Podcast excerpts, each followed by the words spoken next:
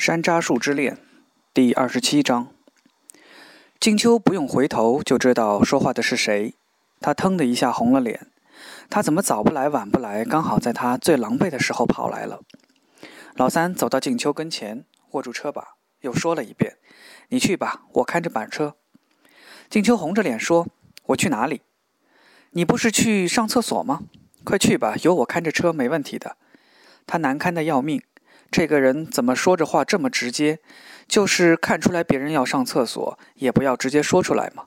他说：“谁说我要上厕所？”就呆站在那里看着他。他穿了一件短袖的白衬衫，没扣扣子，露出里面一件镶蓝边的白背心，扎在军裤里。这好像还是他第一次见他穿短袖，觉得很新奇。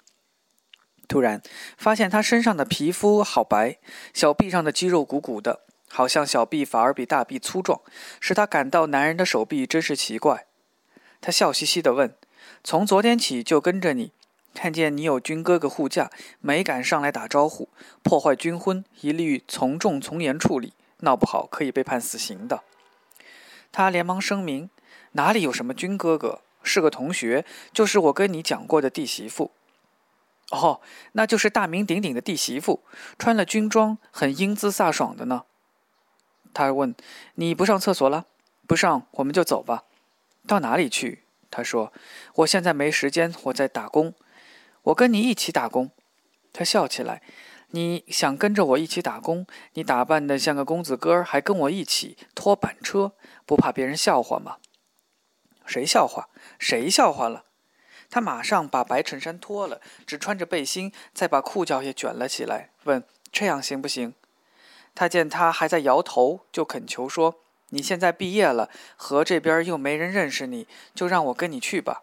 你一个人拖得动吗？”静秋一下子就被他说动了，想见到他想了这么久，真的就不舍得他这样让他走。今天就豁出去了吧？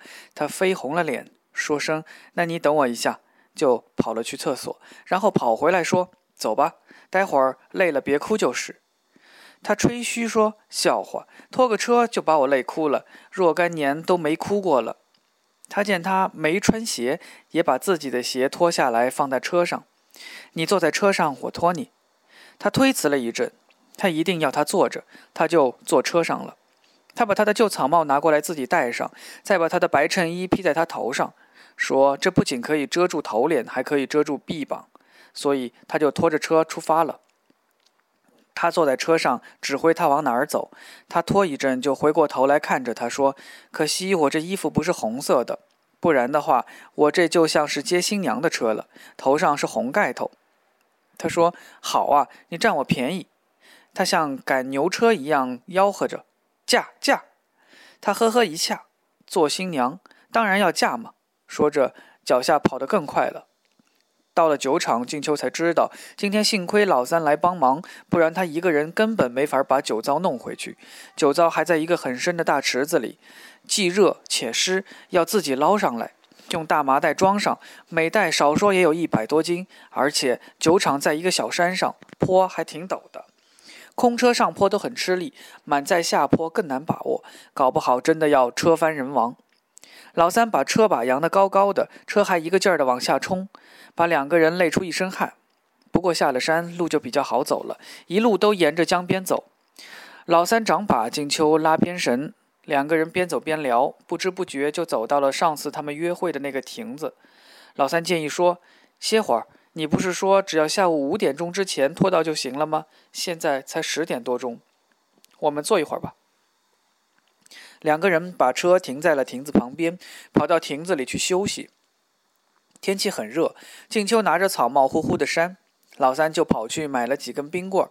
两个人吃着冰棍儿，老三问：“昨天那个跟你逛街的男人是谁？”静秋说：“哪里是逛街？你没看见我拖着板车？那是我的甲方，就是工头，叫万昌盛。”老三警告说：“我看那个人很不地道，你最好别在他手下干活了。”不在他手下干，能在哪里干？这个工还是还是千辛万苦才弄来的。他好奇地问：“为什么你说他不地道，你又不认识他？”老三笑笑：“不地道的人一眼就可以看出来，你要当心他，别跟他单独在一起，也别到他家去。”他安慰他：“我不会到他家去的，打工都是大白天的，他能他能把我怎么样呢？”他摇摇头：“大白天的，他就不能把你怎么样了吗？你真是太天真了。你找个机会告诉他说，你男朋友是部队的军婚，动不动就玩刀子的。如果他对你有什么不检点的地方，你告诉我。我告诉你了，你能怎么样？我好好收拾他。”说着，他从挎包里摸出一把军用匕首，拿在手里玩。他开玩笑说：“看不出来你这么凶。”他连忙说：“你别怕，我不会对你凶的。我是看不来你那个甲方，眼神就不对头。我昨天跟了你们一天，好几次都恨不得上去警告他一下，但又怕你不愿意我这样做。”最好不要让人看见我们在一起。我虽然毕业了，但我顶职的事还没有办好。学校已经有不少人眼红，在钟书记面前说我的坏话。如果让他们知道我们的事，肯定会打小报告，把我的顶职的事搞黄了。他点点头，我知道，所以我只在你一个人的时候才会上来跟你说话。坐了一会儿，老三说：“我们找个地方吃午饭吧。”静秋不肯。我带了一个馒头，你去餐馆吃吧。我就在这里看车，这酒糟味儿太大了，逗蚊子。拖到别的餐馆门口去停着不好。他想了想说：“好，那我去买些东西过来吃，你就在这里等我，别偷偷的跑了。你一个人拖车过河的时候很危险的。”他见他点点头答应了，就跑去买东西。过了一会儿，他抱了一堆吃的东西回来，还买了一件红色的游泳衣。我们吃了饭休息一会儿，到江里游泳吧。天气太热了，浑身都是汗，连江里的水也太诱人了。静秋问：“你怎么知道我会游泳？”江心岛四面都是水，你还能不会游泳？岛上可能个个都会游吧？那倒也是。静秋顾不上吃东西，打开那件游泳衣，是那种连体的，上面像小背心，下面像三角裤的那种，是最古老、最保守的样式。但静秋从来没穿过，他认识的人也没穿过。大家都是穿件短袖运动衣和平角短裤游泳。他红着脸问：“这怎么穿呀？”他放下手里的食物，把游泳衣拿了起来，教他怎么穿，说：“你这样套进去，然后拉上来。”静秋说：“我知道怎么套进去，可是这多多丑啊！”他平时内裤都是平角裤，胸罩都是背心式的，从来不穿这种三角内裤或者武装带一样的胸罩。现在要他穿这种袒胸露背的游泳衣，真是要他的命了。他觉得他的大腿很粗，胸很大，总是能藏就藏，能遮就遮。他说：“你问我都不问，就买了这样一件游泳衣，能退吗？”他问：“退了干嘛？”以前女孩游泳都穿这个的，现在大城市的女孩也是穿这个。K 市的女孩应该也是穿这个的吧？吃过饭，休息了一下，老三就不断的鼓动静秋到附近的厕所把游泳衣换上。静秋不敢穿游泳衣，但又很想游泳，被老三鼓动了半天，终于决定换上游泳衣试试。他想，待会儿把。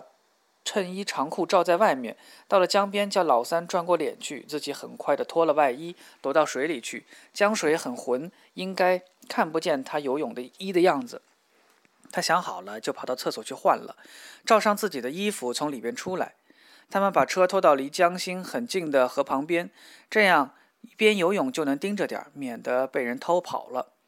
静秋命令老三先下水。老三笑着从命，脱掉了背心和长裤，只穿一条平角短裤就走下河坡，到河里去。走了两步，他转过身叫他：“快下来吧，水里好凉快。”你转身过去。他老老实实的转过身。静秋连忙脱了外衣，使劲用手扯胸前和屁股那里的游泳衣，觉得这些地方都遮不住一样。他扯了一阵，发现没效果，只好算了。他正要往河坡走去，却发现他不知道什么时候已经转过身来，正在看他。他一愣，呆立在那里，指责他：“你怎么不讲信用？”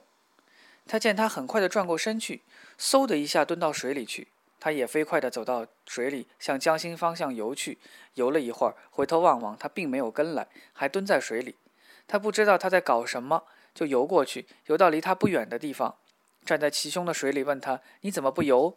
他支吾道：“你先游出去，我来追你。”他反身向江心游了一阵，回头看他，他还是没游过来。他想，他是不是不会游泳，只敢在江边扑腾？他觉得他真好玩，不会游还这么积极地鼓动他游。他又游了回去，大声问他：“你是旱鸭子？”他坐在水里不答话，光笑。他也不游了，站在深水里跟他说话。好一会儿了，他才说：“我们比赛吧。”说罢就带头向江心游去。他吃惊地发现他很会游，自由式两臂打得漂亮极了，一点水花都不带起来，刷刷的就游了很远。他很想追上去，但游得没他快，只好跟在他后面。他觉得游得太远了，刚才又已经游了两趟，很有点累了，就叫他游回去吧，我没劲儿了。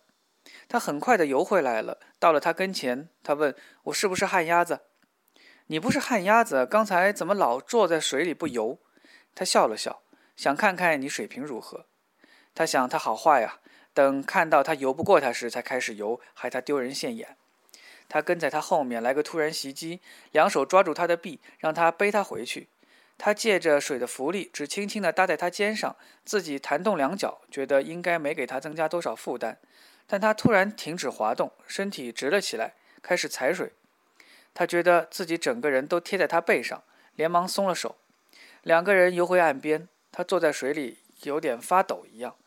你累坏了吗？他担心地问。没，没有。你先上去换衣服，我马上就下来。他见他眼神不对，就问：“你你腿抽筋了？”他点点头，催促他：“你快上去吧，要不你再往江心游一次。”他摇摇头：“我不游了。”留点力气，待会儿好拖车。你腿抽筋也别游了吧？你哪条腿抽筋？要不要我帮你掰一下？他给他做了个示范动作，想上去帮他。他叫道：“你别管我，别管我。”他觉得他态度很奇怪，就站在那里。你到底怎么了？是胃抽筋吗？他看见他盯着他，才想起自己穿着游泳衣站在那里，连忙蹲到水里，心想他刚才一定看见他的大腿了。他怕他觉得他腿太粗，就自己先打五十大板。我的腿很难看是吧？他连忙说：“挺好的，挺好的，你别乱想，你先上去吧。”他不肯先上去，因为他先上去会让他从后面看见他游泳衣没遮住的屁股。他坚持说：“你先上去。”他苦笑了一下：“那好吧，你转过身去。”他忍不住笑起来：“你又不是女的，你要我转过身干什么？你怕我看见你的腿长得难看吗？”他边笑边摇头：“真拿你没办法。”那天僵持到最后，还是静秋转过身，老三先上去。等他叫声好了，他才转过身来。他看见他已经把军裤拢在湿淋淋的短裤上，说：“反正天热，一下就干了。”静秋把他赶上岸去，见他走得看不见人影了，才从水里跑出来，也把衣服直接穿在游泳衣上，再跑到厕所去脱游泳衣，结果外衣打湿了，贴在身上，搞得他很尴尬。他叫老三把游泳衣带上。下次来的时候再带来，因为他不敢带回家去。老三帮忙把车拖过了河，静秋就不敢让他跟着一起走了。他自己拖车，他远远地跟在后面，一直跟到职场附近，才按事先讲好的，他去交货还车，而他就到客运渡口去乘船渡河，坐最后一班车回西村坪。试过之后，静秋才觉得有点后怕，怕有人看见他跟老三在一起，告到学校去。担心了几天，他好像没惹出什么事。他高兴了，也许以后就可以这样偷偷摸摸地跟老三见面。他知道，他要跟别人换休才能有两天的时间到 K 市来，至少要两个星期才能来一次。来的时候，如果他不是单独一个人的话，他也不敢让他上来跟他说话。所以，两个人见不见得成面，完全是望天收。不知道是不是因为老三说了万昌盛不地道，静秋越来越觉得万昌盛是不地道。有时候说着说着话，人就蹭到跟前来了；有时还帮他拍拍身上的灰尘，借递东西的时候捏一下他的手，搞得他非常难堪。想发个脾气，又怕把他得罪了，没工作了。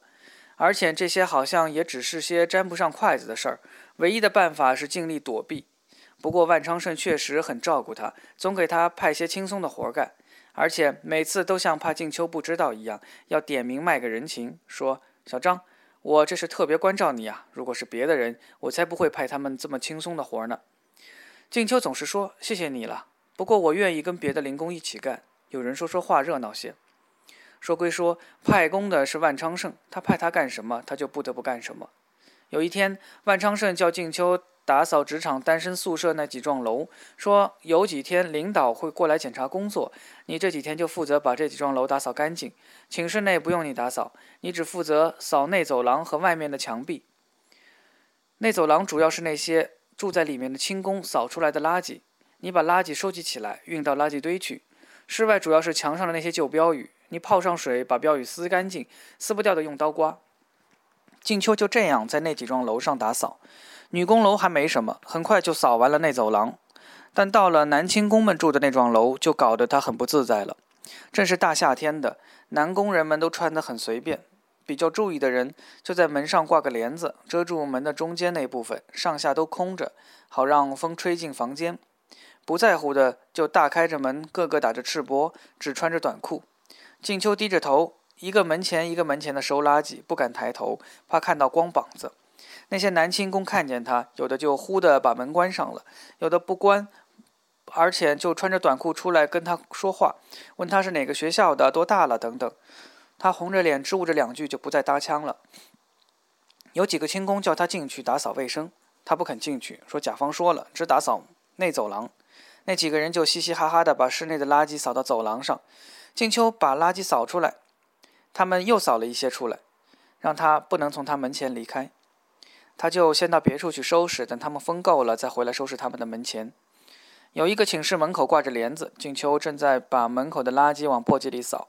里面有个人从门帘子下泼出一杯喝剩了的茶，连水带茶叶全泼在他的脚上，茶水还挺烫的，他的脚背一下就红了。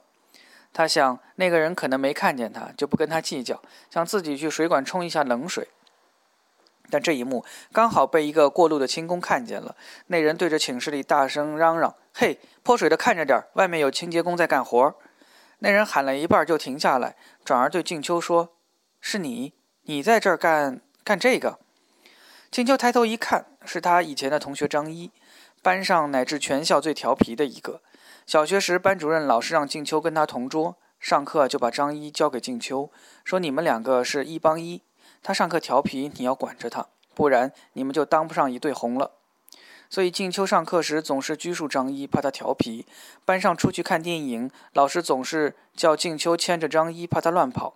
而张一就像一匹野马，总是到处跑，害得静秋跟着他追。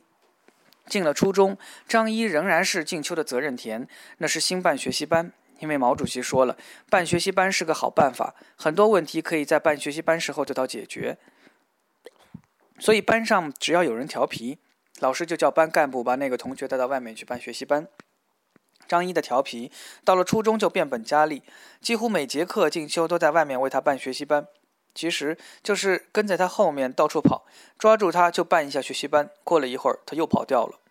那时静秋对张一真是又恨又怕，天天盼着他请病假。张一初中毕业就没再读了，他总算摆脱了这个包袱。想不到今天在这里狼狈的见了面，他结结巴巴地问：“你在这里干什么？”“我在这里上班。”他好奇地打量他：“你怎么在这里？你也进职场了？”“没有，我在打零工。”张一豪爽地说：“我来帮你。”说着就要来抢他手中的工具。你的脚不要紧吧？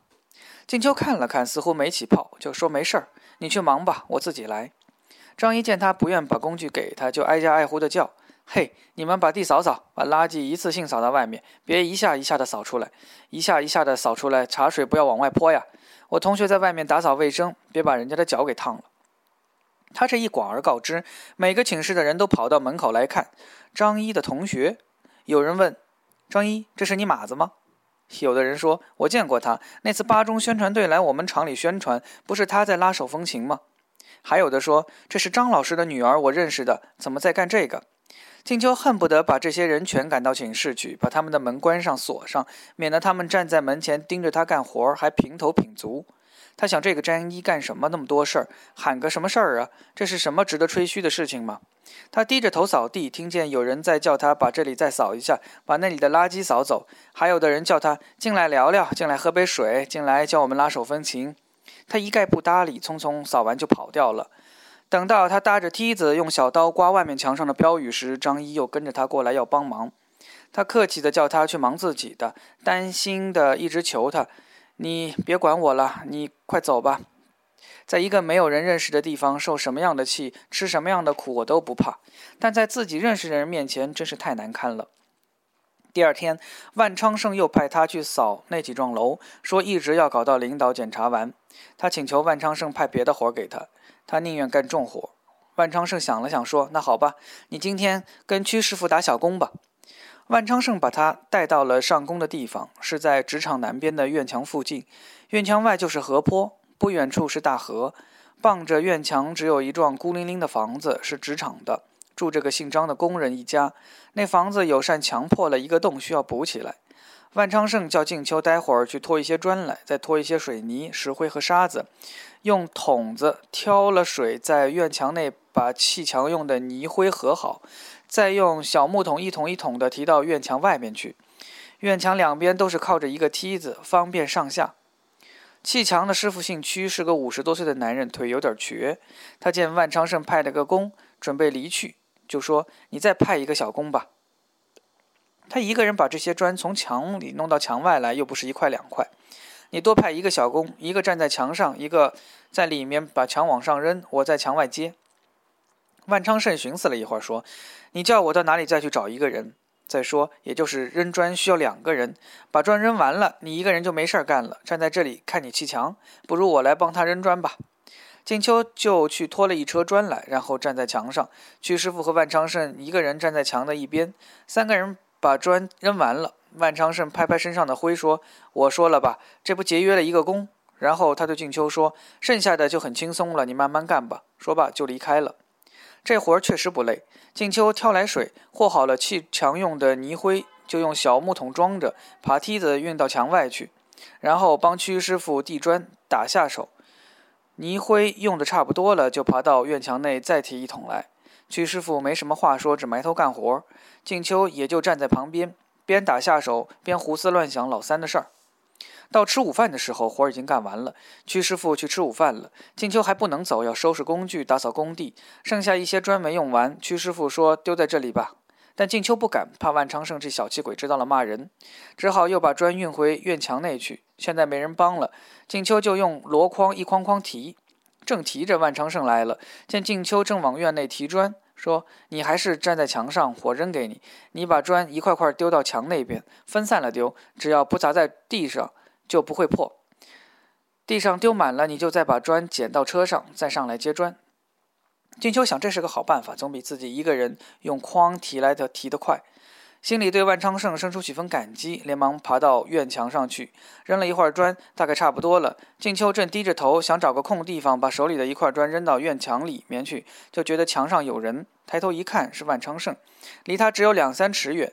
他有点吃惊，退后几步，把手里的砖扔了，问：“外面的砖都扔完了？”“扔完了，扔完了。”“我们还站在这里干什么？快下去吃午饭吧，我饿死了。”万昌胜站在院墙上，把墙外的梯子抽上来，扔到墙内去，拍拍手，也不下去，站在那里看着静秋。静秋不解地问：“你怎么还不下去？你不饿？”万昌胜说：“慌什么？站在这里说说话。说什么？快下去吧！你下去了，我好下去。我早就饿了。”你要下去，你下去。我想站在这里说话。静秋有点生气，心想：大概他早上吃的多，现在不饿。他有点不耐烦了。你站在梯子那头，挡住了路。我不下去，我怎么下去？你走过来，我抱着你一转，你就可以下梯子了。别开玩笑了，你快下去吧。你下去了，我好下去。万昌盛嬉皮笑脸地说：“你不是脱了裤子放屁，多一道手续吗？我一抱，你就可以把你抱到梯子那边去。”说着，就伸出双手。来吧，这有什么不好意思的？静秋四下张望，看着有什么地方可以跳下去。院墙跟学校的院墙差不多高，这么高的墙也不是没跳过。但院墙外除了房子就是河坡，院墙内的地上要么是砖头、瓦砾、玻璃碴子，要么就是带刺的灌木丛。跳下去不会摔死，但可能会弄伤什么地方。他转过身，在院墙上走，想看看什么地方可以跳下去。万昌盛跟着过来，嘴里叫道：“小张，小张，你到哪里去？跳不得的，跳了会摔伤的。”静秋站住，转过身，没好气地说：“你知道跳不得，你还挡着我干什么？你快把梯子让出来，我要下去。我把梯子让出来，你是不是该让我抱抱呢？不让我抱抱也行，就摸摸吧。天天见你两个大奶在面前晃，真是要人的命。你今天是让我摸也要摸，不让我摸也要摸。”静秋气昏了。你怎么这么下流？我要去你领导那里告你。万昌胜严着脸说：“你告我什么？我把你怎么样了吗？这里有人看见我把你怎么样了吗？”他一边说，一边向静秋走过来。